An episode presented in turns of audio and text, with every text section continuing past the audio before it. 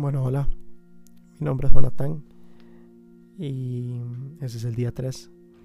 Antes de orar me gustaría contarles una pequeña anécdota. Cuando yo estaba en el colegio, o, para los que nos escuchan desde Estados Unidos, es lo que ustedes conocen como high school, mm, yo estuve muy enfermo de, mi salud y por lo tanto eh, me iba muy mal en las notas. Estaba a punto de quedarme en el año ya como quedado en cinco materias. Eh, pero los profesores al ver mi situación médica tomaron conciencia y me enviaron los exámenes a la, a la casa. Pero la situación es que una profesora, la de matemáticas, llegó y me dijo que, que no, que yo iba a hacer el examen en la clase y que no importara lo que el director dijera.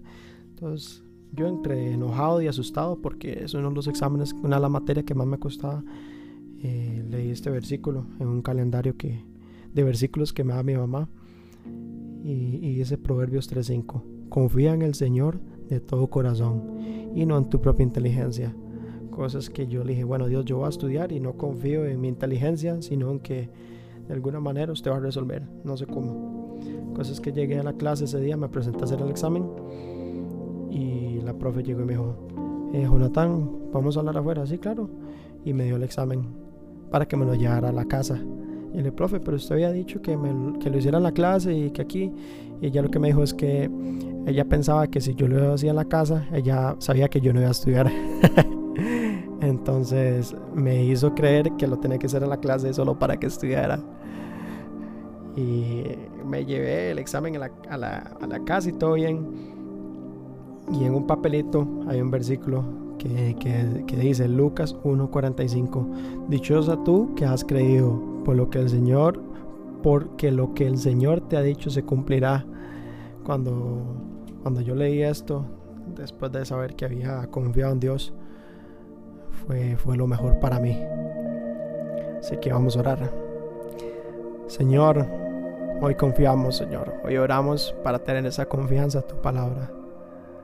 Señor, no hay nada mejor no hay nada más satisfactorio para uno que saber que tú nos has dicho que confiamos y nosotros confiamos. Señor, te pido que podamos descansar, podamos descansar en tu palabra y en tu paz. Señor, ya casi se aproxima el 30 del mes y eso quiere decir que para muchos se vienen los pagos. Para muchos tenemos que pagar lo que sea, otros saldar alguna deuda y ser que no sabemos de dónde va a venir el dinero. Señor, provee comida, provee dinero, provee lo necesario. Y te pido que mañana, cuando abramos los ojos, tengamos paz.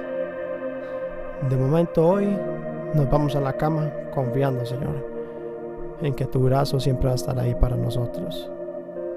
En el nombre de Jesús. Amén. Bueno. Buenas noches, dulces sueños y que Dios los bendiga. Un abrazo. Y como diría un pequeño niño, que sueñe con los angelitos.